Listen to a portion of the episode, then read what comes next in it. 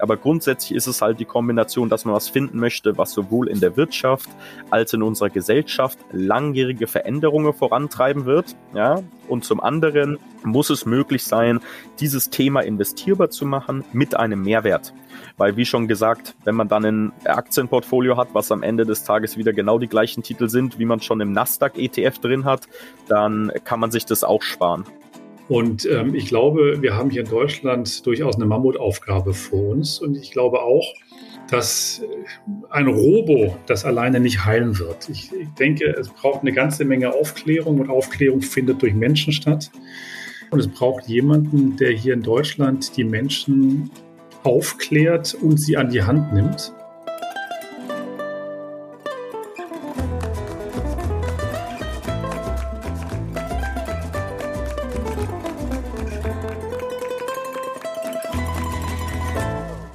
Und herzlich willkommen zu einer neuen Folge von El Dinero. Wieder mit Daniel, dem Finanzrocker und mir, Albert Warnecke, dem Finanzvisier. Erstmal ein herzliches Hallo nach Lübeck. Oder wo bist du gerade, Daniel, in der weiten Welt? Ja, Herbert. Ja, ich sitze in Lübeck und die Sonne scheint. Von daher alles gut soweit. Ja, wir haben uns ja heute, was heißt wir, du hast uns ja heute zwei illustre Gäste äh, hier organisiert. Unser großes Thema ist eben äh, neue Facetten der passiven Geldanlage. Äh, wir haben Florian Werberich dabei von Rice ETF und äh, Jesper Warendorf von Vanguard. Äh, ja, magst du noch mal zwei Sätze ganz kurz zu unseren Gästen sagen, weil klar, Vanguard ist äh, Eulen nach Athen getragen, aber äh, was ist der ja, Kontrahent in der blauen Ecke?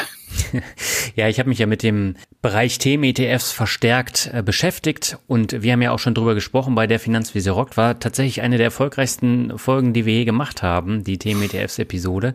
Und das Thema ist nach wie vor noch sehr groß, deswegen lag es nahe, da mal mit einem speziellen Anbieter drüber zu sprechen. Rice ist ein spezieller Anbieter, sie bieten acht Themen-ETFs an, zu ganz speziellen Themen, äh, Haustier-ETF oder dann auch das Thema Ernährung äh, spielt eine große Rolle. Und auf der anderen Seite haben wir natürlich Vanguard als Indexpionier und riesengroßen Vermögensverwalter weltweit, der aber auch einen Anlageservice rausgebracht hat im Februar diesen Jahres. Das ist so eine Art Robo-Advisor, aber mit leichten Abstufungen und wir wollten einfach mal diese beiden Themen dann in den Fokus stellen und über die neuen Facetten sprechen. Ja, ich denke, damit gehen wir dann zur Episode. Genau, auf geht's. Unsere Leitung geht heute nach Hamburg und London. Wir wollen heute mit Jesper Warendorf von Wengert und Florian Berberich von Rice über neue Facetten der passiven Geldanlage sprechen. Zunächst aber ein herzliches Willkommen bei LD Neo, die Herren. Hallo, schönen guten Tag aus London. Ja, vielen herzlichen Dank. Grüße aus Hamburg. Ja, wir haben ja heute ein sehr interessantes Gesprächsthema, nämlich die neuen Facetten der passiven Geldanlage. Bevor wir darauf zu sprechen kommen, noch eine kurze Vorstellungsrunde. Herr Berberich, Sie arbeiten ja schon seit Jahren als Analyst unter anderem für Bloomberg. Seit einem knappen Jahr sind Sie Associate Director für die Dachregion bei Rice ETF. Was hat Sie denn als Analyst so an Themen-ETFs gereizt? Ja, ich erstmal vielen Dank, äh, dass ich heute hier sein darf. Ich freue mich sehr aufs Gespräch heute. Erstmal grundsätzlich, ähm, seit ich bei Bloomberg damals schon gearbeitet habe, habe ich mich äh, immer sehr, sehr viel mit Kunden im Asset Management Bereich beschäftigt und natürlich auch, mhm. ich sag mal, den städtischen, äh, ja, die Nachfrage und einfach ja, die, die Unterhaltungen haben sich immer mehr und mehr im ETF-Bereich entwickelt, weiterentwickelt und Themen-ETF kamen da eben auch immer mehr und mehr ins Gespräch. Und ähm, als Rise ETF dann auf mich zukam, die ja mittlerweile ein Pionier äh, in dem Bereich sind und der einzigste mhm. Emittent in Europa, der sich mit thematischen ETFs beschäftigt, beziehungsweise rein mit thematischen ETFs beschäftigt, war das dann eigentlich eine relativ gute Gelegenheit für mich, dieses Interesse einfach ein bisschen weiter zu vertiefen. Ja, und äh, das ist das, mhm. was ich heute auch weiterhin eben mache für die Dachregion. Okay, das vertiefen wir gleich nochmal. Sie arbeiten aber schon sehr lange in England. Sie sind ja jetzt nicht äh, neu nach London gegangen. Hat sich denn seit dem Brexit in der Finanzszene in London etwas geändert? Ja, das ist eine gute Frage. Ich denke, es kommt immer darauf an, wen Sie wahrscheinlich fragen. Äh, für mich jetzt als, als Deutschen, ja, würde ich mit Sicherheit sagen, es hat sich einiges geändert. Wenn Sie wahrscheinlich einen ähm, lang ansässigen Briten erfragen würden hier, der würde sagen, es hat sich gar nichts geändert, es ist alles noch äh, wie zuvor. Ja, aber grundsätzlich, okay. ich denke, es ist nicht unbedingt einfacher geworden, vor allen Dingen auf der regulatorischen Seite etc. ist jetzt ist es mit einigen Mehraufwand verbunden, aber grundsätzlich allzu unterschiedlich ist es dann dann doch nicht, muss man sagen. Mhm, okay. Herr Warndorf, Sie sind äh, Head of Vanguard Invest. Äh, vorher haben Sie viele Jahre für einen Fintech gearbeitet und auch für Otto.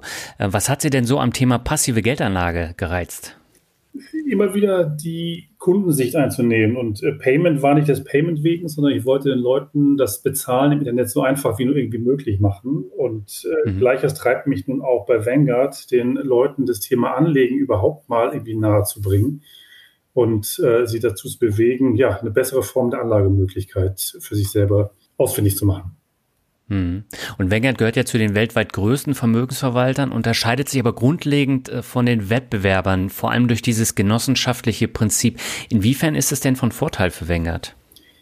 Ich glaube ein großes Stück, denn was bei Vanguard in der Tat einzigartig ist und Sie zusammengefasst haben als genossenschaftlich, ist, dass die Interessen gleichgeschaltet sind. Will also heißen, hm dass es keine Shareholder gibt in dem eigentlichen Sinne, die jedes Jahr über Dividenden oder Tantiemen zufriedengestellt werden wollen ähm, und somit auch der Anreiz stets auf den Kunden ausgerichtet ist, nämlich dessen Performance immer wieder besser zu machen. Es geht also nicht darum, einen Kunden von einem Fonds in den nächsten zu jagen, sondern letztendlich ja, die Performance für die Kunden zu optimieren. Optimieren hat vier Dimensionen, natürlich in der Performance der Produkte selbst, aber ganz entscheidend eben auch in der Kostenstruktur. Und hm. Vanguard ist ja seit vielen Jahren Vorreiter, immer mit dem Ziel, das, was verdient wird, auch an den Kunden wieder weiterzugeben in Form von Kostensenkungen oder Maßnahmen, die zu Skaleneffekten führen und dann eben auch äh, die Kosten runterzubringen. Mhm. Das ist ja auch nochmal ein Thema, was wir gleich ansprechen werden. Aber ich würde sagen, äh, kommen wir mal zum Thema und ich würde sagen, wir fangen mit Rice an, oder? Ja, genau. Also wie gesagt, Herr Berberich, ähm, auch nochmal herzlich willkommen von mir. Ich habe mir auch hier die Rice-Webseite mal angesehen. Die ist ja im Gegensatz ähm, ja, zu vielen anderen äh, Webseiten im Finanzbereich, die ja eigentlich nur die Farbe blau beziehungsweise dunkel oder hellblau da noch als Schattierung kennen, ähm, herrliche äh, äh, farbenfroh. Und wenn ich richtig gezählt habe, äh, korrigieren Sie mich da, wenn ich da falsch liege, haben Sie ähm, acht ETFs im, im Angebot. Also es gibt hier den Cybersecurity, dann Environmental Impact, ähm, die Sustainable Future of Food, Pet Care, ähm, ja, wie soll ich sagen, Emerging Markets und äh, zum Schluss eben dann Digital Payments Economy. Das finde ich natürlich, sagen wir mal, wie soll ich sagen, sehr interessant. Für mich war das fast schon so ein bisschen so eine, diese Buntheit, äh, wie man das von den äh, chinesischen Apps her kennt. Vielleicht können Sie noch mal ein paar Worte auch erstmal grundsätzlich über Rice verlieren. Wie, wie kam es überhaupt, äh, ja, sozusagen der Gründungsmythos Ihrer Firma, wenn Sie da vielleicht noch ein paar Worte verlieren könnten? Ja, absolut, absolut. Äh, vielen Dank. Erstmal grundsätzlich, wie ich schon gesagt habe, lass dich doch erstmal anfangen ähm, mit der Historie von Rice, die noch gar nicht allzu lang ist. Ja, grundsätzlich, Rice wurde 2019 gegründet. Ähm, wie ich vorher schon kurz angesprochen hatte, wir sind der erste und einzige ähm, thematische ETF-Spezialist. Heißt, wir machen auch nichts anderes. Wir fokussieren uns rein auf Themen-ETFs. Das ist eben hier unser Steckenpferd. Wir haben äh, vier Gründer, die schon langjährig Pioniere sind im ETF-Bereich, auch schon eine kombinierte Erfahrung haben von über 60 Jahre im ETF-Bereich, haben ähm, vor Rise ETF damals hier in London bei ETF Securities gearbeitet, was man vielleicht noch kennt, haben dort das europäische ETF-Business aufgebaut, heißt die komplette Plattform, die komplette Produktpalette. Das Ganze wurde dann damals von Legal General, die ja auch noch heute äh, ein Player sind, aufgekauft und dann haben unsere Gründer dort noch ein bisschen Zeit verbracht, dann aber gesagt, okay, unser Steckenpferd und wo wir uns mit beschäftigen seit einer geraumen Zeit sind Themen-ETFs. Wir wollen uns weiter rein darauf fokussieren, weil wir da das Wachstum sehen, weil wir das als wesentlich interessanter finden, aber auch einfach ein besserer Weg zu investieren in gewisse Trends, die unsere ähm, Gemeinschaft, unsere Wirtschaft etc. eben verändern in der Zukunft. Ja, und genau daraus wurde eben Rise geboren. Ähm, unser Slogan ist ein bisschen Future First ETFs, heißt, wir wollen uns wirklich mit langjährigen, zukunftsfähigen ähm, Themen beschäftigen, die jetzt nicht morgen schon wieder vorbei sind, sondern halt wirklich, wo einfach die These äh, und das Thema wirklich was ist, wo man sich langjährig mit beschäftigt. Ja, und das ist eben Rise heute. Ähm, wir sind auch mittlerweile schon, haben eine relativ gute finanzielle Unterstützung von einer Firma, die nennt sich AssetCo. Das ist ähm, eine Firma, an der Spitze sitzt Martin Gilbert. Das ist vielleicht jemand, den man noch kennt als der ehemalige CEO von Aberdeen äh, Asset Management, was mittlerweile eine 300 Milliarden schwere Firma ist hier ähm, in äh, in Großbritannien. Und die ganze Firma hat mittlerweile 17 Milliarden ähm, an AUM, wo wir eben Teil von sind. Heißt, wir sind vielleicht nicht unbedingt mehr als so ein ähm, kleiner neuer ETF-Anbieter zu verstehen, sondern wir sind mittlerweile auch schon Teil von äh, einer breiteren Gruppe, die eben auch die finanzielle Unterstützung hier eben liefert. Ja, und äh, wie Sie schon gesagt hatten, Herr Warnecke, aktuell sind es acht Produkte, ähm, das stimmt genau. Wir haben aktuell eben, wir unterscheiden auf unserer Seite immer ein bisschen äh, mit den klassischen Megatrends. Da fällt für uns Cybersecurity mit rein, da fällt äh, digitales Bezahlen oder aber auch eben die ähm, Internetrevolution in den Schwellenländern. Und auf der anderen Seite haben wir dann diese Themen und Megatrends, die wir wirklich sehr, sehr definiert als Impact-Strategien zum Beispiel äh, betiteln möchten, äh, wo wirklich Nachhaltigkeit an vorderster Stelle steht mit äh, so Sachen wie Environmental Impact 100 oder Sustainable Future of Food. Und ähm, das ist aktuell die Produktpalette, aber wir arbeiten grundsätzlich an, dieses Jahr gab es bereits zwei weitere ETFs. Normalerweise arbeiten wir an drei bis vier pro Jahr, ähm, je nachdem. Das ist äh, bei uns nicht ganz wie im Supermarkt, heißt, äh, es ist nicht immer ganz abzuschätzen, wie lang es dann dauert, aber das ist so ein Businesszyklus, an dem wir normalerweise arbeiten, zwei bis drei neue ETFs pro Jahr. Ja, also das, mal so äh, kurz zu, zu Rise und unserer aktuellen Produktpalette. Ja, und wie muss ich mir das jetzt vorstellen, sozusagen? Ähm, wir haben jetzt hier halt eine, eine, eine ganze äh, Menge verschiedene, die Sie haben, aber ich muss natürlich jetzt gleich mal hier auf Ihren Katz-ETF gehen, das ist der mhm. Petcare. Wie muss ich mir das vorstellen? Kommt dann irgend eines Morgens einer ins Büro sagt, so Jungs und Mädels, wir sollten mal was im Haustierbereich machen. Also wie, wie, wie muss ich mir das überhaupt vorstellen, sozusagen die, die, die Genese die, äh, eines, eines Rice-ETFs? Ja, absolut. Es ist, ist, ist ein guter Punkt. Und ich meine, grundsätzlich, wir sitzen hier nicht alle ähm, in London auf der Insel und schmeißen irgendwelche kuriosen Ideen durch den Raum und dann sagt man, okay, das ist ja vielleicht eine coole Sache, sondern man muss schon wirklich sagen, ähm, unsere Gründer haben wahrscheinlich eine Produktpalette an potenziellen mhm. Produkten, die man sich anschauen kann, schon seit Jahren. Ja, es ist mhm. natürlich auch, man beschäftigt sich einfach mit verschiedenen Themen, die grundsätzlich relevant und interessant sind. Ja, das sind, sage ich mal, ähm, Cybersecurity als Investmentthema gibt's mhm. ähm, seit fünf, sechs Jahren. Ja, heißt, es ist jetzt nicht was, was unbedingt ähm, komplett neu ist. Aber man muss halt immer gucken und abwägen. Ähm, zum einen ist es ja immer gut zu sagen, ah, das ist ja ein super interessantes Thema. Ja, zum anderen muss man auch sagen, okay, wo liefert man dann überhaupt einen Mehrwert? Weil wenn man jetzt den nächsten Themen-ETF anbietet und da sind die fünf großen Positionen die Fangaktien, welchem Investor liefere ich denn da einen Mehrwert? weil der wird normalerweise diese Aktien so oder so in seinem Portfolio bereits drin haben. Heißt, es muss auch schon immer äh, ein Investment Case für dieses Thema geben, der sich zum einen natürlich, okay, sind die säkulären Wachstumsaspekte von diesem Trend oder von diesem Thema, ja, Trend, das Wort sollte ich vermeiden, weil letztendlich äh, macht es keinen Sinn, das Wort Trend zu nehmen bei Themen ETFs, weil alle Investmentaspekte sind ein Trend, wenn man so möchte, ob es Anfang des Jahres Rohstoffe sind oder ob der Value äh, Trade Anfang des Jahres, äh, ob das ein Trendaspekt ist, äh, kann man bei allen, ähm, sage ich mal, Investmentprodukten anwenden. Heißt, es m, trifft nicht nur auf Themen-ETFs zu, aber grundsätzlich ist es halt die Kombination, dass man was finden möchte, was sowohl in der Wirtschaft als in unserer Gesellschaft langjährige Veränderungen vorantreiben wird. Ja, und zum mhm. anderen muss es möglich sein, dieses Thema investierbar zu machen mit einem Mehrwert. Weil, wie schon gesagt, wenn man dann ein Aktienportfolio hat, was am Ende des Tages wieder genau die gleichen Titel sind, wie man schon im Nasdaq-ETF drin hat, dann kann man sich das auch sparen. Heißt, es muss auch schon immer gewissen Sinn ergeben und das ist dann wirklich in sehr, sehr enger Zusammenarbeit, äh, muss ich auch vorab nochmal hervorheben. Wir arbeiten bei allen unseren Produkten mit themenspezifischen Forschungspartnern zusammen. Heißt, wir suchen uns ein Research-Institut, eine, einen Forschungspartner, eine Forschungsfirma, die ihre Expertise rein in diesem Thema hat. Und mit mhm. denen wird sich zusammengesetzt und die sagen, schaut mal her, ähm, zum Beispiel digitales Lernen, ja, digitale mhm. Bildung findet in diesen folgenden vier, fünf Teilsektoren statt. In diesen Teilsektoren sind folgende Firmen präsent und dann schauen wir uns das an, ähm, unsere Gründer in der Produktentwicklung, wie könnte denn das Ganze als ein Index aussehen und dann spricht man wieder zusammen mit unserem ähm, Indexanbieter Foxberry, dass man halt schaut, okay, wenn man sich das im Backtest anschaut, wie hätte so ein Index in dem Bereich performt, ist es überhaupt äh, möglich, macht es überhaupt Sinn, dieses Thema abzubilden?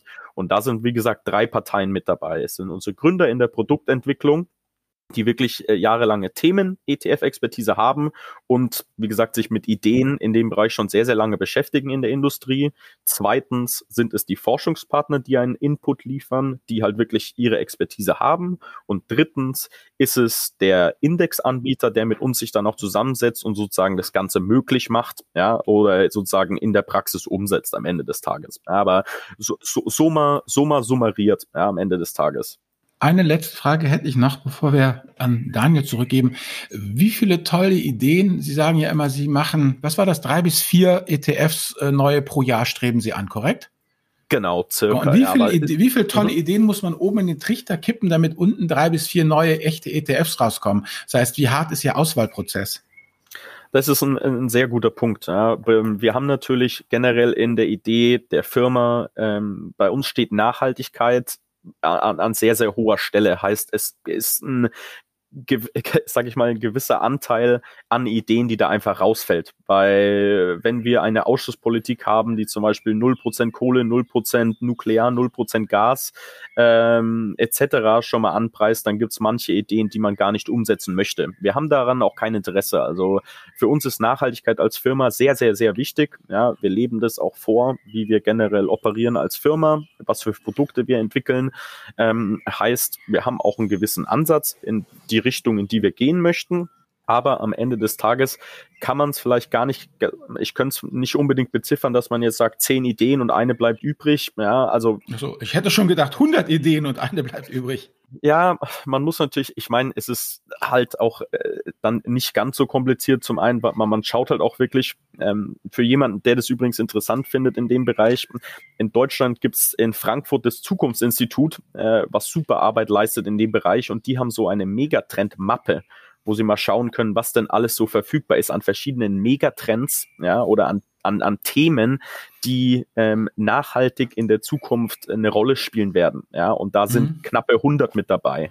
Aber wenn man dann ein Thema nimmt und in dem Bereich gibt's vielleicht zehn Unternehmen, die tätig sind und von denen zehn Unternehmen ist eins lediglich handelbar an der Börse, dann hat sich das Thema schon wieder erledigt. Heißt, wir würden uns gar nicht mehr damit beschäftigen, weil es einfach, wie gesagt, äh, macht, macht keinen Sinn, sich's anzuschauen. Ja, aber wie gesagt, wenn wir die Idee verfolgen, wenn wir uns hinsetzen und man und, und man und man sieht, es äh, es ist wirklich eine Möglichkeit da, das dementsprechend zu emittieren, dann ist es normalerweise das, was auch umgesetzt wird, weil Sie müssen auch bedenken, in der Produktentwicklung von Anfang bis Ende dauert es bei uns zehn bis zwölf Monate.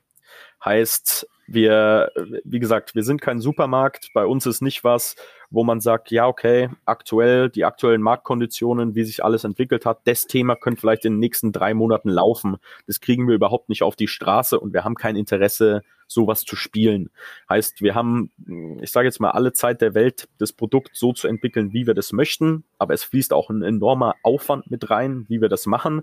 Heißt, es, äh, man, man kann nicht 10, 15 Ideen sozusagen theoretisch checken, würde das funktionieren, weil die Zeit haben wir am Ende des Tages auch nicht. Ja, heißt, wir sind, wir haben einige Ideen, die wissen, die wir, die funktionieren, ja, die wir in der Pipeline haben und die werden dann am Ende des Tages umgesetzt. Also wir, wir haben für die nächsten drei, vier Jahre Ideen an ETFs, wo mhm. wir nicht jedes Mal neu schauen müssen. Und wir wissen, dass das was ist, was zum einen funktionieren kann, zum einen, ja, wie gesagt, auch starkes Interesse an Investoren natürlich oder von Investoren heranzieht. Ähm, heißt, wir haben eine relativ gute Pipeline, die einfach ja, umgesetzt werden kann. Und dann ist es, hat man die Zeit, es umzusetzen.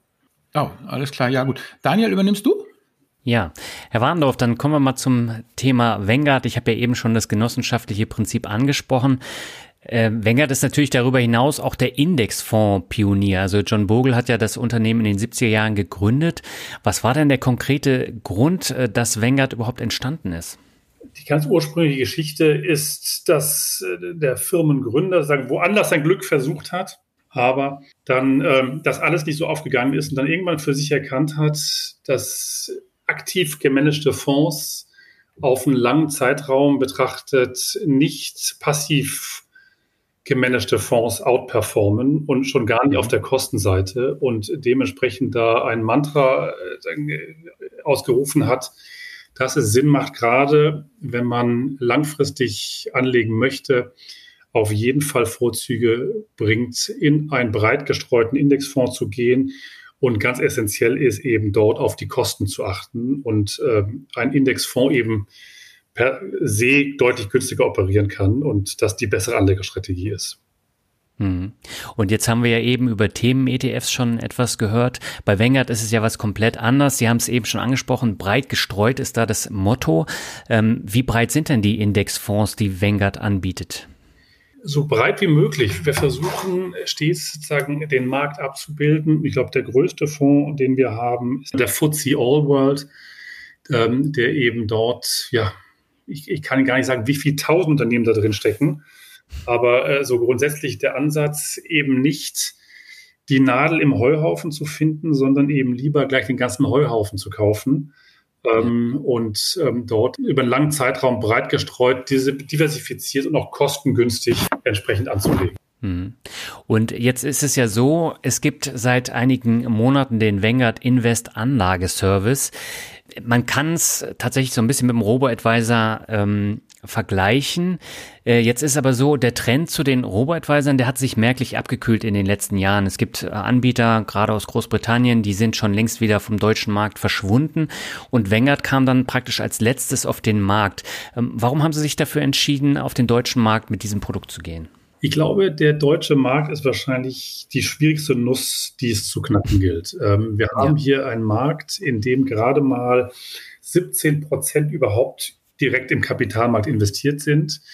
Die hm. Deutschen sind per Natur aus sozusagen sehr, sehr riskadvers und der Staat bietet auch keine bis kaum Steuervorteile für das ganze Thema Anlegen, sondern es ist lange Zeit auch ein Thema des Staates gewesen, bis hin zurück zu Norbert Blüm, die Rente ist sicher. Dann kamen noch die Herren Riester und Rürup.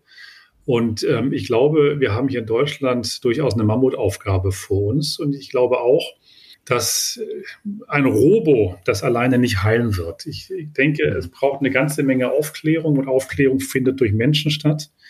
Und es braucht jemanden, der hier in Deutschland die Menschen aufklärt und sie an die Hand nimmt.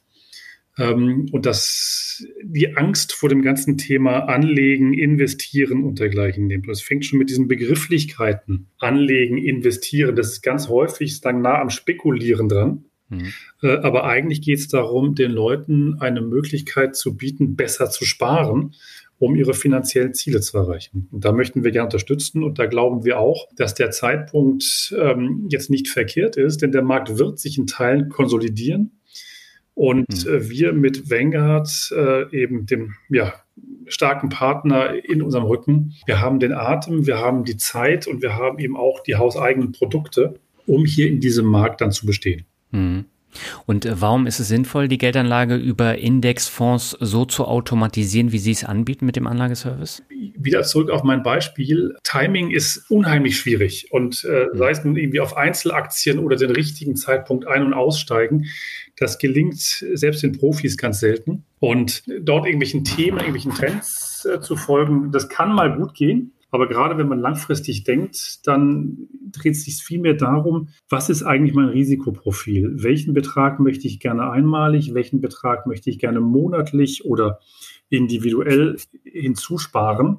Und dann möglichst sich nicht selber darum kümmern zu müssen, nicht nervös zu werden in Zeiten wie diesen gerade, sondern einfach da einen starken Partner an seiner Seite zu wissen und dann auch nachts einfach schlafen zu können und sich nicht mit dem Thema befassen zu müssen. Ich glaube, das ist ein ganz großes Thema immer noch in Deutschland. Mhm. Albert, dann würde ich sagen, dann gehen wir jetzt mal tief rein ins Thema.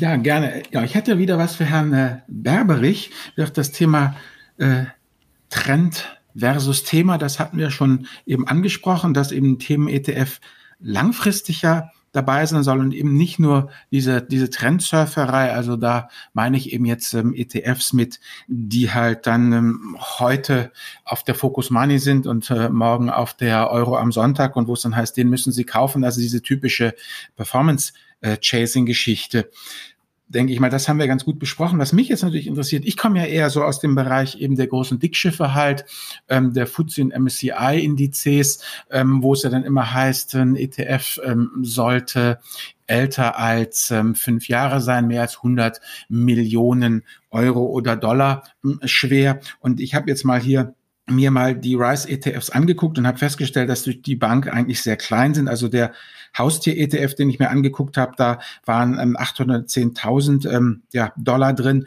Im äh, Cannabis und Life Science waren 25 Millionen drin. Und so richtig groß war eigentlich nur äh, ja die Cyber Security und Privacy mit mehr als 100 Millionen US-Dollar und eben der äh, Sustainable Future of Food ETF mit mehr als 250 Millionen äh, ja, US-Dollar. Und nun ist es eben, ja, kolportiert ja eigentlich dieses Thema, ein ETF ist für Anbieter ab 100 Millionen Assets under Management eben wirtschaftlich zu betreiben.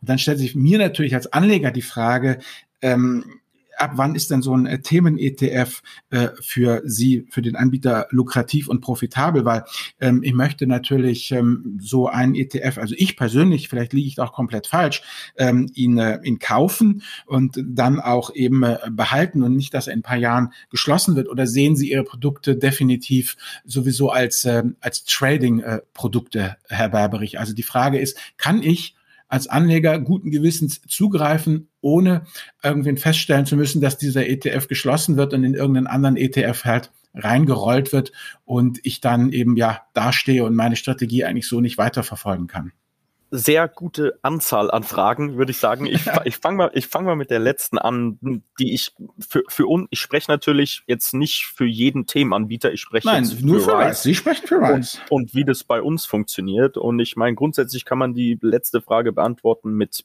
ähm, ja, absolut. Bei grundsätzlich, was jeder vermeiden will und auf was wir vermeiden wollen und auf was ich auch nochmal zurückkomme, auf den Unterschied zwischen Thema und Trend wenn Sie bei uns einen ETF sehen, dann sind wir bei Rise hier zu 100 Prozent davon überzeugt, dass dieses Thema und dieser ETF nach wie vor eine Rolle spielt in drei Jahren, fünf Jahren, sieben Jahren, zehn Jahren, 15 Jahren. Ja, also wenn wir uns diese, diese Themen anschauen, dann ist es was, wo wir sagen, es ist, äh, oder das Frankfurter Zukunftsinstitut definierten Themen oder ein Megatrend als, äh, als ein Trend mit einer Dauer von über 50 Jahren. Ja, heißt, das, das muss man erstmal schon ganz klar sagen. Äh, wir würden keinen ETF lancieren, wenn wir davon nicht überzeugt sind, dass der kein Bleiberecht hat für eine sehr, sehr lange Zeit. Weil es ist viel zu viel Aufwand. Äh, wir haben kein Interesse daran, ähm, irgendwelche Trendwellen zu surfen, ja, die dann wieder vorbei sind im nächsten Jahr. Deswegen orientieren wir uns da an sehr, sehr fundierter Research, ja, die einfach nun mal gewisse Megatrends hervorhebt und sagt, das wird nach wie vor oder Zahlen belegen es ja auch relativ einfach. Wenn man sich, Sie haben vorher den Haustier-ETF angesprochen, wenn wir mal, sagen wir mal, ja, dass es vielleicht ein bisschen amüsant ist, ja, dass der Ticker auch noch Katz ist, aber nebenher, wenn man sich mal anschaut, was für Umsätze Haustierunternehmen in der Branche, sei es jetzt Versicherungen, sei es äh, in der Medizintechnik, sei es in der Versorgung, sei es in Zubehör, was die für Umsätze machen über die letzten 20 Jahre, dann nehmen diese stetig zu. Wenn man sich die Anzahl der Haustiere anschaut, dann nehmen die stetig zu. Ja, also das sind alles Sachen, die man sich über die letzten 10, 15 Jahre anschauen kann. Cybersecurity genau das Gleiche. Wenn man sich wenn man an Internet of Things denken würde, die Anzahl der vernetzten Geräte, die nehmen jährlich oder eben sogar mm, sekündlich einfach zu. Ja, heißt, diese Themen gewinnen immer mehr an Bedeutung. Wenn wir das Ganze noch ein bisschen breiter fächern und sagen, ähm, dass unsere nachhaltigen ETFs, die sich zum Beispiel mit, mit der Veränderung unserer Ernährungssysteme beschäftigen oder generell mit der Veränderung, ja, wie wir Energie beziehen, wie wir uns ernähren, Energieeffizienz, ähm, wir wir emittieren diese Produkte ja auf der Annahme und das ist, was ich jedem einfach, einfach an, an, ans Herz legen will, sag ich mal, oder im Entscheidungsprozess, wenn ich für mich selber sagen kann, bin ich der Meinung, dass das Thema Cybersicherheit in zehn Jahren ein größerer Markt sein wird oder eine größere Nachfrage herrschen wird, dann würde ich das ja dementsprechend mit dem Themen-ETF abdecken, ja, weil ich grundsätzlich ja der Meinung bin, der Umsatz dieser Marktbranche, dieses Themas wird in den kommenden Jahren wesentlich mehr beziehungsweise zunehmen. Dann könnte ich auch davon ableiten, dass Unternehmen, die in diesem Bereich tätig sind, ja, auch mhm. mehr Umsätze generieren werden. Ja, und das ist was, was ich für mich persönlich bei allen diesen Trends, ob es ist nachhaltige Ernährung, mhm. was immer, immer größer wird, Cybersicherheit, äh, digitales Bezahlen. Wenn wir uns das mal in Deutschland anschauen, dann ist es fast schon peinlich, wo wir im digitalen Bezahlungsbereich sind. Ich erzähle immer die Geschichte, wenn ich äh, unterwegs bin, in, sei es jetzt Frankfurt, Düsseldorf, und man fragt einen Taxifahrer, ob man mit Karte zahlen kann, dann schmeißt er sie schon fast raus. Ja, was äh, mittlerweile eigentlich hier bei, äh, bei uns in Großbritannien gang und gäbe ist. Man hat eigentlich kein Bargeld mehr. In Deutschland ist es immer noch, wenn man mit Karte zahlen möchte, äh, auch kleinere Beträge, äh, ja, als, äh, als ob man es geklaut hätte. Ja, heißt, äh, auch vor allen Dingen in Deutschland ist da noch viel Luft nach oben für, für gewisse Bereiche, die wir auch abdecken mit unseren mhm. ETFs heißt, ja, es ist, es ist ja einfach eine, eine grundlegende Idee, dass man sagt, okay, bin ich persönlich von diesem Thema überzeugt, dass es größer wird? Wie sehen die Zahlen aus der Unternehmen, die in diesem Bereich tätig sind? Und das sind halt alles Sachen, ähm, die wir versuchen zu analysieren und dann dementsprechend mit einem Investmentvehikel verfügbar zu machen. Ja, und vielleicht mhm. den letzten Aspekt, den ich kurz noch ansprechen wollte, weil Sie die Größe natürlich angesprochen hatten. Zum einen würde ich mal diese, diese, diese 100 Millionen, dass man profitabel ist, äh, in Frage stellen, ähm, weil grundsätzlich ähm, für, sei es jetzt Vanguard, die wesentlich niedrigere, ähm, sage ich mal, ähm, eine Kostenquote haben für ihre ETFs, aber dann in der Größe enorm sind, ist es eine ganz an andere Kosten-Nutzung-Rechnung als für uns. Ja, die äh, generell Themen-ETFs haben eine bisschen, bisschen höhere TER. Ja, die aber alles im Haus machen. Ja, die, wir müssen keine Gebühren an Indexanbieter zum Beispiel zahlen, weil wir es lizenzieren. Wie, wie auch immer, die Rechnung ist so ein bisschen anders und wir würden vielleicht jetzt so, so grob sagen, dass ein, bei uns ein ETF profitabel ist, ist zwischen 30 und 50 Millionen. Ja, aber dann haben sie natürlich auch wieder ETFs, die 280 Millionen groß sind, während andere vielleicht 10 Millionen groß. Also man kann das nicht so pauschal sagen, aber dass mhm. man sagt, ein ETF, der keine 100 Millionen groß ist und nicht mindestens fünf Jahre existiert, der schließt, also das kann ich so absolut nicht unterschreiben. Mhm. Dann hätte ich noch eine Frage dazu, weil ähm, Rice ja eben, wie Sie schon sagen, das ist ja eine ganz klare Sicht auch auf die Welt und in die Zukunft und da ist ähm, für mich eigentlich immer so das allerentscheidendste Kriterium, investiert denn Rice auch in seine eigenen ETFs, also Skin in the Game, sozusagen, ähm, wie viel ja, Rice-Geld steckt in Rice-ETFs drin, so als Seed Money? Ja, das ist na natürlich ein guter Punkt. Grundsätzlich nach wie vor ähm, unsere vier Gründer halten mhm. nach wie vor 40 Prozent äh, des Unternehmens, heißt, die sind direkt investiert, alle selber, ja, ähm, mit mit de facto deren Equity in der Firma, äh, was natürlich direkt korrespondiert zu, sagen wir mal, dem AUM unserer Firma. Äh, dementsprechend aber persönlich, ich jetzt zum Beispiel auch, also hm. ich, ich selber, ähm, wie gesagt, ich ist ja hm. auch, sage ich mal, ETF-Sparplan etc. ist ja auch jetzt vor allen Dingen äh, mein, meine Generation, mit meiner Generation hm. äh, wirklich ein Riesenthema geworden. Heißt, ich bin da selber auch mit dabei, weiß eben halt genau, was ist, äh, wie Sie es schon angesprochen haben. Es ist ein langfristiges Thema bei allen Themen, die wir vertreten, äh, kann ich für mich selber, als wenn ich jetzt mich selber als Investor sehe, mhm. guten Gewissens sagen, ich bin absolut davon überzeugt, dass in fünf Jahren Cybersicherheit oder in zehn Jahren, welchen Horizont Sie nehmen möchten, äh, mhm. Cybersecurity, Cybersicherheit ein wesentlich größeres Thema, ein wesentlich größerer Markt sein wird, als es das heute ist. Ja, und solange ich da der Meinung bin und, und das vertrete, denke ich, dass Unternehmen davon auch profitieren werden, die dort eben unterwegs sind. Ja, und nachdem ich das so sehe, ist es für mich absolut eine Beimischung im Portfolio, ja, neben den breiten, diversifizierten Indizes, die der Kollege ja mhm. bereits angesprochen hat. Ganz kurze Frage, also, also aber nicht so, dass die Firma Rice sozusagen als Firma selber in ihre eigenen ETFs investiert, dass nach die erste Million oder die ersten zwei Millionen kommen immer von Rice sozusagen, der Firma selber, sondern es sind nur in Anführungsstrichen die Gründer, die halt einfach schlicht und ergreifend, weil sie halt Rice gegründet haben, über mit, mit, mit diesen sozusagen ver, verkoppelt sind. Genau, genau, richtig. Okay, also wir haben grundsätzlich halt einen Market Maker, der normalerweise das, das Seed Money oder sozusagen das, mhm. ja, das äh, Erstkapital für, für die ETF stellt, dementsprechend. Ja, aber ähm, okay. wie gesagt, wir, wir sind auch jetzt nicht, sag ich mal, unsere Gründer sind jetzt nicht äh, vier Millionäre, die das hier zum Spaß machen und ihre eigenen mhm. Strategien launchen. Mhm. Die sind mhm. natürlich, also weiß ich jetzt auch nicht. Ich habe jetzt nicht jeden persönlich gefragt, was er in seinem eigenen Depot hat an unseren, e an unseren ETFs, zumal das ja auch eine andere Geschichte ist, ob man selber in sein eigenes Unternehmen investieren darf. Aber wie auch immer, das ist jetzt was, was ich nicht genau wüsste, okay. wie die mhm. privat sind. Ja, aber wie gesagt, unsere Unternehmer sind alle, unsere, unsere Gründer, Entschuldigung, sind alle direkt beteiligt am, am Erfolg ja, des Unternehmens, zumal es in, in der ETF-Branche ein bisschen verrufen ist, ETFs zu schließen. Heißt, äh, das möchte man nicht, heißt man beschäftigt sich schon wirklich ausgiebig damit. Wenn man ein Produkt auf, wenn man ein Produkt auf den Markt bringt, dann sollte man davon auch schon überzeugt sein. Ja. Alles klar. Gut, danke. Ja, dann würde ich sagen, Daniel, magst du wieder übernehmen? Ja, ich habe noch mal eine Frage zum Thema Indexerstellung. Sie haben das ja eben schon angesprochen. Und äh, Rice setzt auf Indizes von Foxberry. Ähm, Foxberry ist jetzt auch ein Name, der vielen nichts sagen wird. Wir hatten letztes Jahr eine Folge, wie so ein Index danach aufgebaut wird. Ähm, wie aufwendig ist denn die Indexerstellung bei Rice und wie funktioniert denn das Ganze?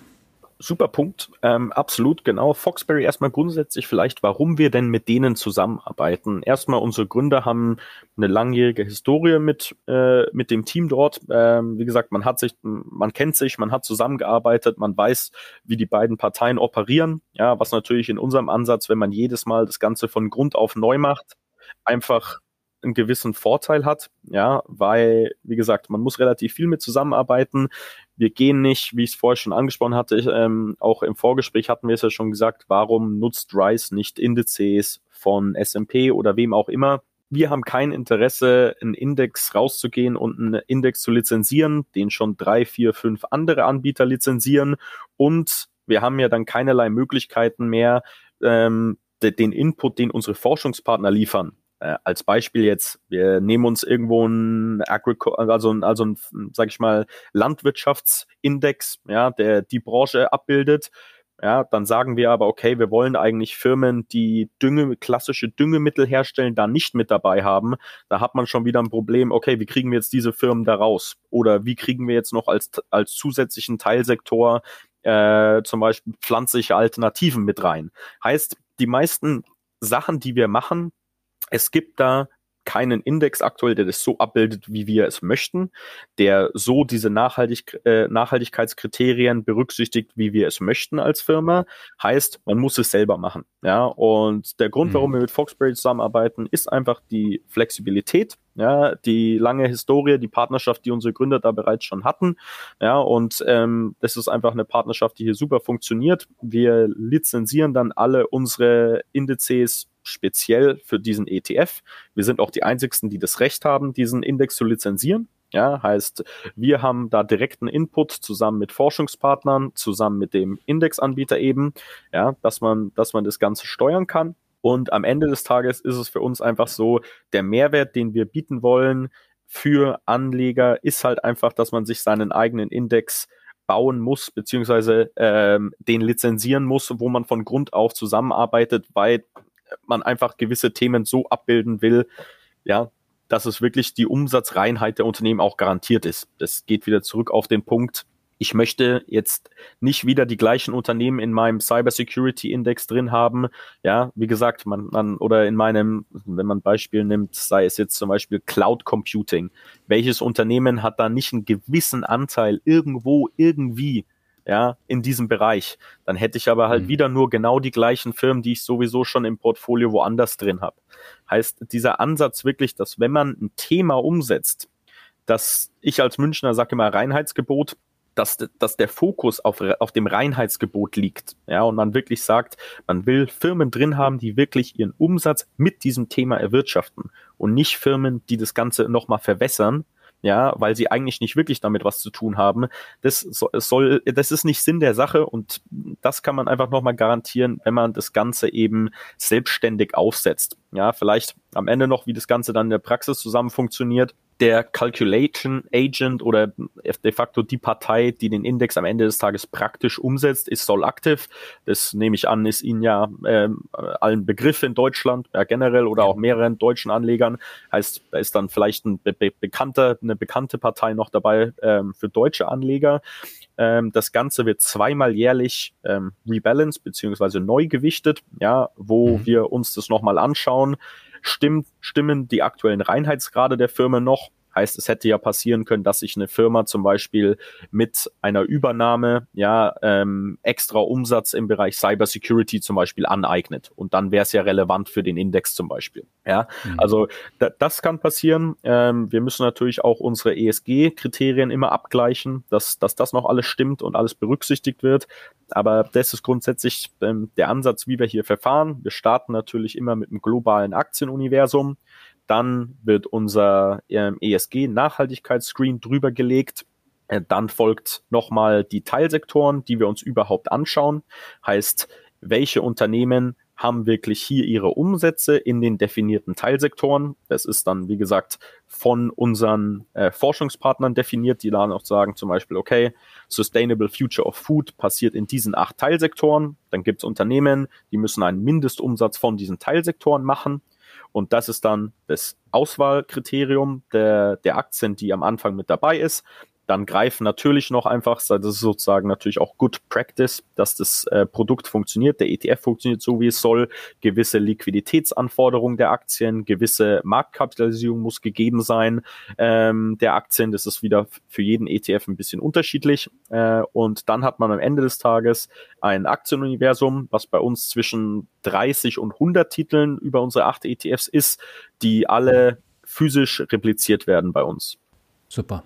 Damit haben Sie meine äh, folgende Frage jetzt auch schon beantwortet, wie, wie breit diese Indizes sind. Also die sind immer relativ klein und maximal 100, oder? Äh, okay, man, man kann jetzt auch nicht sagen maximal 100. Der Haustier-ETF zum Beispiel ist 30 Titel. Ähm, die mhm. meisten sind so zwischen 45 und 60. Ja, aber mhm. wir haben einen Environmental Impact 100, der einfach schon im Namen ist 100 drin, wo wir in die 100 einflussreichsten Unternehmen investieren, die zu den sechs EU-Umweltzielen beitragen. Heißt, die, die Idee des Thema ist Environmental Impact und fokussiert sich auf die EU-Taxonomie. Heißt, ja, wie gesagt, das ist im Namen, daher, daher sind es 100 Titel dort drin. Okay, dann kommen wir jetzt wieder zurück zu Vanguard. Herr Warndorf, ich habe da mal eine Frage auch zum Thema Indexerstellung, denn Vanguard geht einen etwas anderen Weg. Und sie setzen tatsächlich nicht auf den Indexmarktführer MSCI, sondern bei Anleihen-ETFs auf Bloomberg-Indizes und bei Aktien auf FTSE und S&P. Warum? Auch hier wieder ganz entscheidend der Grundgedanke, möglichst breit gestreut und möglichst kostengünstig zu operieren. Alles hm. Vorteil der Anleger. Und wenn ich mir den FTSE angucke, wir haben sozusagen mit dem FTSE greifen wir einfach noch mehr Märkte ab. Das sind ungefähr mhm. circa fünf Prozent mehr Zugang zu investierbaren Märkten. Und wir haben auch so ein paar Schwellenländer besser mit abgedeckt. Unter anderem Korea ist da mit drin, wo wir durchaus sozusagen auch versprechende Werte dabei haben. Und äh, in Summe, weil wir gerade beim FTSE All World sind, wir decken damit um und bei 4100 Titel weltweit ab. Mhm. Ähm, also sehr, sehr breit gestreut und eben mit dem Ziel, sehr kostengünstig zu operieren, um dann eben auch äh, hinten raus, ob der schieren Größe, die wir eben in diesen äh, Fonds dann drin haben, dann auch Skaleneffekte realisieren zu können, die wieder zum Vorteil der Kunden dann entsprechend genutzt werden können. Okay. Und warum setzt Vanguard nicht auf Themen-ETFs? Liegt es tatsächlich nur an der breiten Streuung oder dass es zu aktiv ist? Was sind da die Gründe? Sie haben es gerade schon gesagt. Das ist äh, sagen ein Stück weit zu aktiv und hm ich komme wieder zurück auf das Beispiel, eben nicht die Nadel suchen, sondern gleich den Hansen Heuhaufen kaufen. Themen kommen und gehen. Und ähm, viele von denen sind auch eine gewisse Zeit sicherlich sehr erfolgsversprechend. Aber da hängt auch sozusagen ein Stück weit irgendwie Market Timing mit drin und Market Gusto mit drin. Und ähm, wir verfolgen hier einen gänzlich anderen Ansatz eben so breit wie irgendwie möglich, so langfristig wie irgendwie möglich und ähm, ja, etwas stetiger. Hm. Okay, Albert, du hattest jetzt noch eine Frage. Ja, äh, Herr äh, Warendorf, wenn ich kurz nochmal fragen darf äh, in Bezug auf ähm, FTSE versus MSCI. Äh, man hört ja da immer wieder Gerüchte, die Sie vielleicht bestätigen mögen oder auch nicht, dass äh, schlicht und ergreifend Fuzzi auch äh, preisgünstiger ist, was die Lizenzgebühren von äh, MSCI angeht. Also das ist sozusagen ein äh, gewichtiger Standpunkt, habe ich immer wieder gehört. Der Grund so nach dem Motto, Vanguard arbeitet mit Fuzzi, weil die einfach preiswerter sind. So, und jetzt habe ich mir gedacht, jetzt habe ich doch meinen Mann von, von Vanguard hier sitzen, dann kann der doch mal dazu Stellung nehmen und nicht immer dieses Gerüchtezeug, was man so durch den Busch hört. Also ich, ich, kann, ich bin, ich bin von Vanguard, aber ich kann auch das Gerücht an der Stelle nicht bestätigen, weil diese Entscheidungen schlicht und ergreifend an anderer Stelle getroffen werden. Aber grundsätzlich ja, das Mantra von Vanguard ist immer so kostengünstig wie möglich zu operieren, um entsprechend die Einsparungen an die Anleger weiterzugeben. Und da wird es mich nicht überraschen, wenn an dem Gerücht was dran ist. Alles klar, danke. Okay, dann kommen wir nochmal zurück zum Anlageservice. Ich habe äh, im Vorfeld Interviews von Ihnen gelesen und da haben Sie häufig gesagt, der Vanguard Anlageservice ist kein Robo-Advisor. Warum nicht? Und was unterscheidet denn den Anlageservice jetzt von einem herkömmlichen Robo-Advisor? Also ich tue mich mit dem Begriff Robo-Advisor schwer. Ähm, hm. Der suggeriert, dass dahinter sagen eben kein Mensch ist und man eine nüchterne, kühle Maschine hat, mit der man da entsprechend zusammenarbeitet. Nein, ja. dem ist nicht so. Alleine sozusagen in der Art und Weise, wie wir das Portfolio zusammenstellen, da ist eine ganze Menge menschliche Intelligenz dahinter. Hm. Haben wir ein ganzes Team in den USA sitzen, die letztendlich sich Gedanken darüber machen, ähm, welche Mutual Funds und auch die ganze Rekalibrierung und die ganzen Themen entsprechend steuern und treiben. Da sind einmal Menschen dahinter und Sie haben bei Vanguard bei unserem Angebot ähm, Anlageservice selbstverständlich die Möglichkeit, auch mit einem Kollegen in Kontakt zu treten, wenn Sie denn irgendwelche okay. Fragen haben. Das ist nicht nur ein Chatbot oder irgendetwas. Deswegen, mhm. wir möchten schon darauf abstellen, dass wir dort so digital wie nur irgendwie möglich, aber sehr wohl auch eine menschliche Komponente drin haben. Und deswegen tue ich mich mit dem Begriff Robo einfach schwer. Ich gebe Ihnen recht. Grundsätzlich sozusagen sind wir im gleichen Bereich unterwegs, aber gerne mit dem menschlichen Antlitz. Okay, das kann ich nachvollziehen. Sie haben ja eben gesagt, die Indizes gerade von FTSE sind sehr, sehr breit, also mit ein paar tausend Unternehmen. Ähm, warum sollte ich denn auf so einen Anlageservice äh, zurückgreifen, wenn ich schon so eine breite Streuung gerade bei den Aktien habe? Wo ist denn jetzt der Unterschied zum, zum Anlageservice? Ist der komplett anders aufgebaut? Ich glaube, es gibt grundsätzlich äh, in diesem deutschen Markt, in dem wir momentan unterwegs sind, wenn man es mal vereinfacht darstellen möchte, zwei Arten von Kunden. Das sind die einen, die durchaus sozusagen mit dem Thema sich schon befasst haben und beschäftigt haben und sehr genau wissen, was sie möchten. Mhm. Für die ist es folgerichtig, so kostengünstig wie nur irgendwie möglich, den passenden, breit gestreuten ETF oder entsprechend Fonds zu kaufen. Und ich glaube auch, dass grundsätzlich, da braucht es gar nicht viele. Ein Anleger ist gut damit geraten, wahrscheinlich mit zwei Fonds oder ETFs zu operieren, entsprechend einen Aktienfonds und einen Rentenfonds und ähm, damit fährt er eigentlich ganz gut. Mhm. Es gibt aber auch die Kundengruppe, die weiß gar nicht, welchen Aktienfonds sie nehmen soll und auch gar nicht, welchen Rentenfonds sie nehmen soll. Die weiß einfach nur, ich habe folgenden Betrag, ich habe folgendes Risikoprofil und habe folgendes Ziel, das ich gerne damit erreichen möchte. Und dann sind die Produkte, wenn man so will, letztendlich nur Mittel zum Zweck, um dieses Ziel zu erreichen. Da kann und will ich mich gar nicht mit beschäftigen, was brauche ich eigentlich? Möchte ich jetzt ein bisschen mehr USA gewichten? Möchte ich jetzt ein bisschen mehr Emerging Markets drin haben? Fühle ich mich mit USA-Exposure wohl? Südostasien, irgendetwas?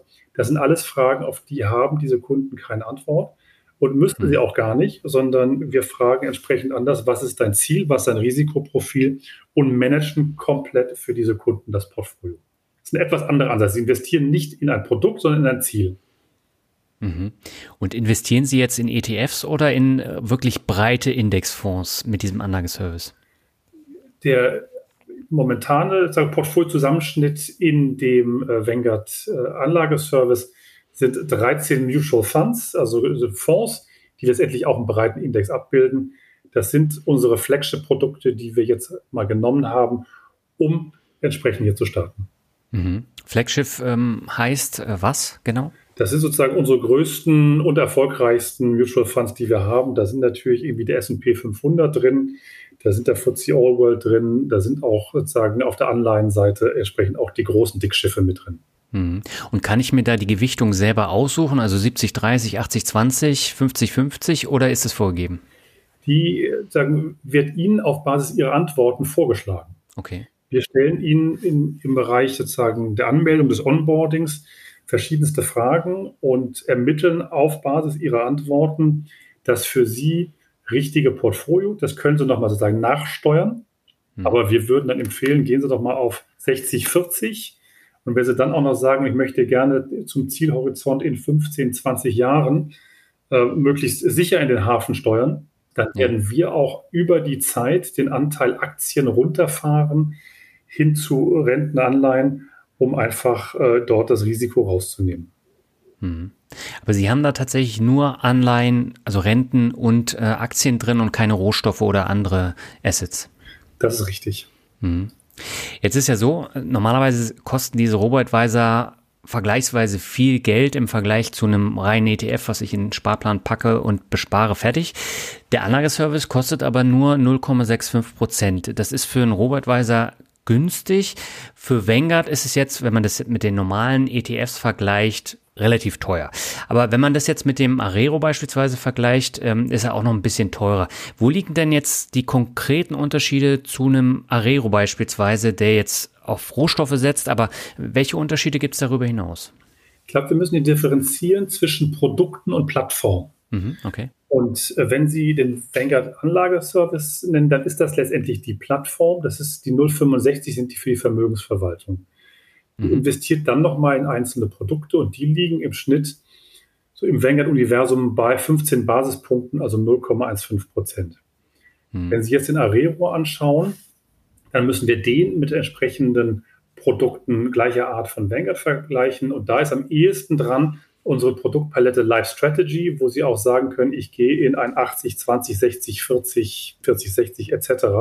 Die könnte miteinander vergleichen, wenn auch die Vanguard-Produkte an der Stelle ganz richtig keine Rohstoffe beinhalten. Mhm. Aber das heißt, ich bin dann bei 0,8 Prozent im Jahr äh, und nicht bei 0,65. Richtig, das sind 0,65 plus 0,15 Fund-Fee. Okay. Und ähm, kann Vanguard da auch Skaleneffekte nutzen durch die reine Größe oder ist das gar nicht möglich? Sicherlich. Jeder Euro AUM, der bei Vanguard reinkommt, wird auch uns global verhelfen, dort Skaleneffekte zu realisieren und dann nach und nach die Kosten runterzubringen. Das ist, wenn man in die USA schaut, unserem Kernmarkt, über die letzten Jahre auch sehr erfolgreich passiert. Da sind wir, glaube ich, gestartet bei eher so in der Bereich 70, 80 Basispunkte und mittlerweile um und bei 10 Basispunkten angekommen. So haben über die Jahre die Preise immer wieder runtergebracht. Okay. Jetzt haben wir noch ein paar Fragen an Sie beide überlegt. Ähm, Albert, möchtest du da übernehmen? Ja, gerne. Äh, machen wir doch gleich weiter, Herr, Herr Warendorf. Und zwar, ähm, ja, wie würde jetzt, äh, ja, wie soll ich sagen, ein typisches Musterdepot äh, für, für Vanguard aussehen? Also jetzt für den Do-it-yourselfer, jemand, der eben nicht den Anlageservice nutzen will, sondern ähm, wenn ich zu Ihnen komme und sage, Herr Warendorf, was, was sollte ich mir bei Ihnen mal angucken? Wie was würden Sie mir da aus Ihrer Produktpalette zusammenstellen? Ich würde jedem Anleger raten, auf die großen, breiten Produkte zu gehen, den eben genannten FTSE All World auf jeden Fall, den S&P 500 und äh, dann vielleicht nochmal, um da ein bisschen Lokalkolorit zu geben, da gibt es noch den Germany All Cap.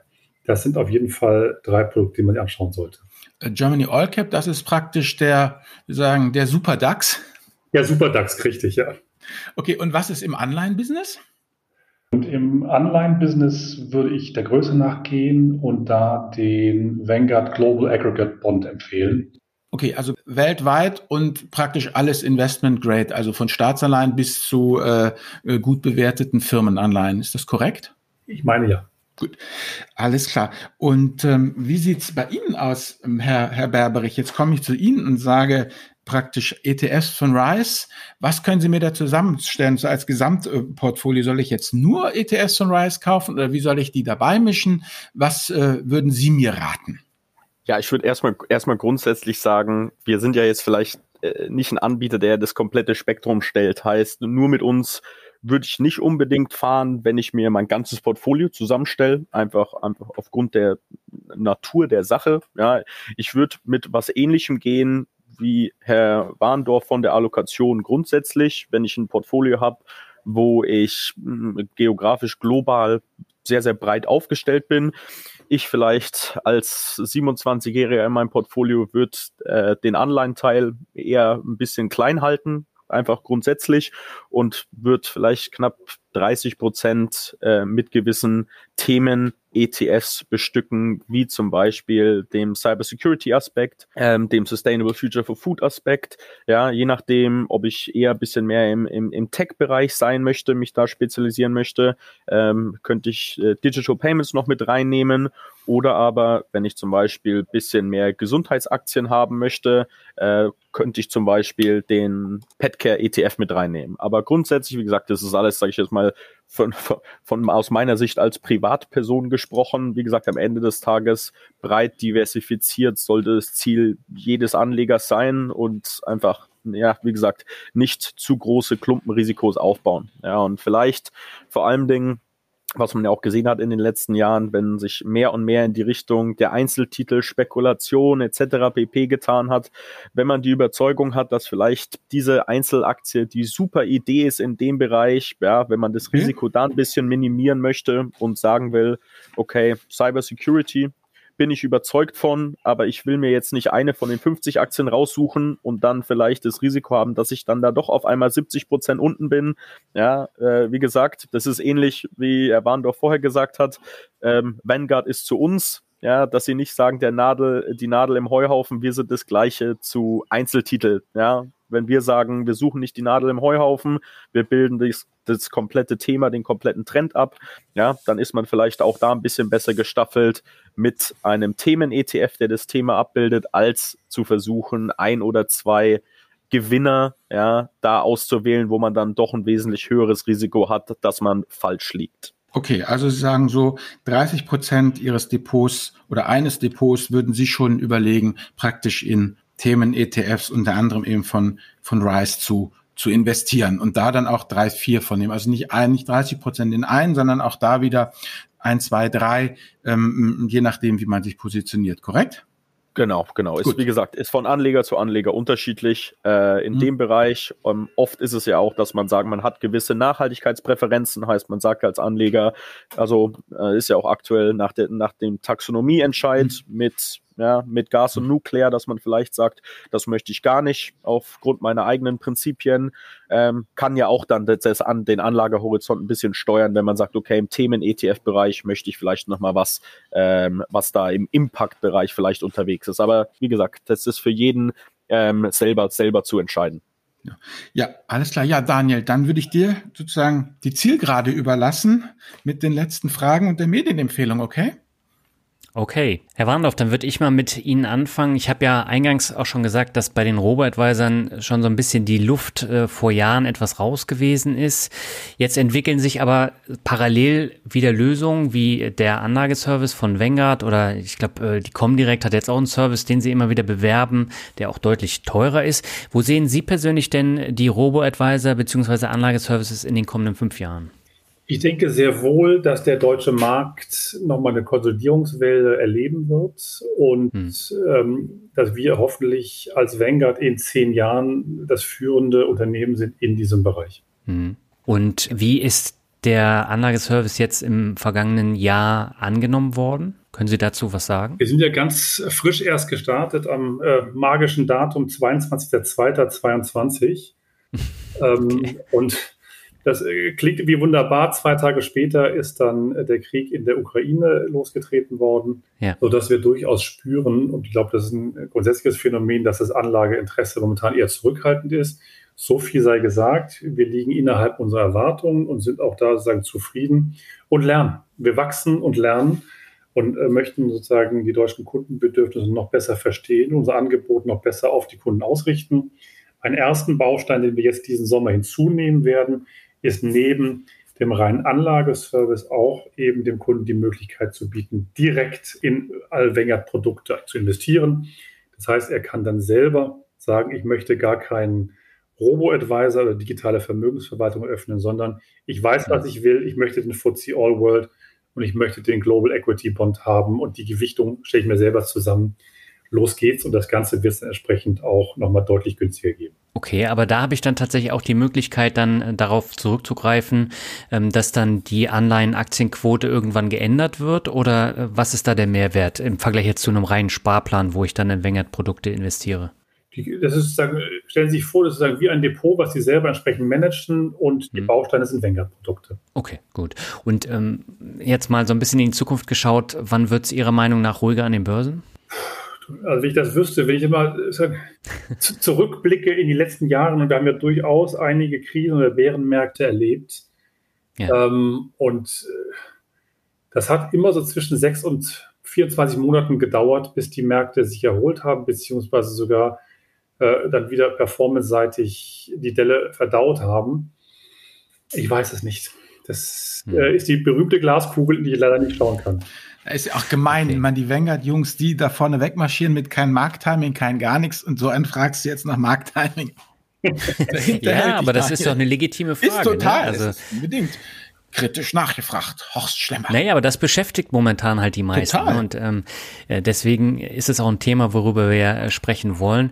Äh, Herr mhm. Berberich, bei den Themen-ETFs ist das ja ein besonders heißes Thema jetzt während der Corona-Pandemie äh, geworden und äh, es gab starke Kursverluste äh, 2022 und das Interesse ging jetzt auch wieder ein Stück zurück. Wo sehen Sie denn die Themen-ETFs in den kommenden fünf Jahren? Ja, wesentlich größer, als sie heute sind, absolut. Und ich glaube, glaub, man muss auch sagen, ähm, generell, wir sind da sehr, sehr optimistisch, dass sich das einfach weiterentwickelt, weil auch, wie gesagt, wir sind ja hier in der passiven Welt, auch wenn es bei uns vielleicht im, im äh, Markttiming, was wir auch nicht wirklich tun, also wir emittieren keine Strategien, weil wir jetzt sagen, das ist das hätten wir jetzt vor zwei Monaten launchen sollen oder jetzt in drei Monaten ist der perfekte Zeitpunkt. Hm. Wie gesagt, haben wir schon durchgesprochen. Wir haben da eine langfristige Überzeugung von. Und wir denken generell, dass Themen ETFs oder ich glaube, man sieht es ja auch, wenn man sich die Zahlen anschaut aus Deutschland, sei es jetzt generell äh, Robo-Advisor, Neo-Broker, ähm, Handelsplattform, ETF-Sparplanzahlen.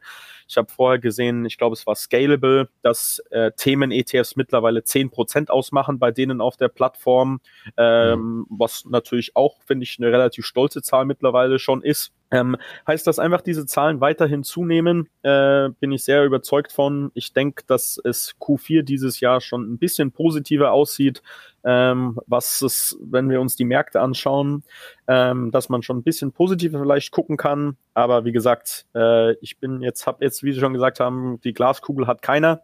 Ähm, wenn wir die hätten, wären wir alle reich, würden wir hier nicht sitzen. Ähm, und ja, hätten uns schon die, die 10, 20 Trades eben dementsprechend ähm, geholt mit unserem Vorwissen, was wie gesagt ja keiner hat. Daher ja. muss man abwarten. Ähm, wir wir tun es in dem Bereich auch, machen weiterhin unsere Arbeit äh, mit neuen Produkten, die Kunden eben interessant finden und ansprechen. Ja, und ähm, schauen da sehr, sehr optimistisch in die Zukunft. Sehr schön. Albert, dann würde ich sagen, dann kommen wir zur Medienempfehlung und da übergebe ich den Ball an dich. Ja, wie gesagt, der Markt ist ja, ja unübersichtlich nach wie vor.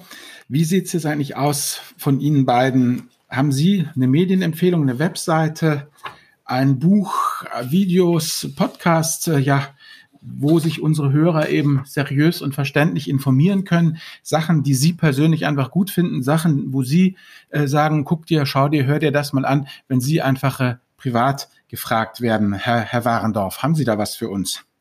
Herzlich gerne und auch gleich zwei. Äh, ich kann jedem Anleger nur empfehlen, das kleine Handbuch des vernünftigen zu Investierens von John Bogle mal zu lesen. Das ist ein kleines, leicht verdauliches Buch, was die Philosophie von Vanguard zusammenfasst. Ähm, und dann in Vanguard investieren und mit der gewonnenen Zeit dann auch mal äh, was außerhalb des Bereiches zu lesen, nämlich äh, sehr zu empfehlen von Benedikt Wells, Heartland für diesen Sommer. Ähm, die Zeit soll gut investiert sein. Und wie sieht es äh, bei Ihnen aus, Herr Berberich?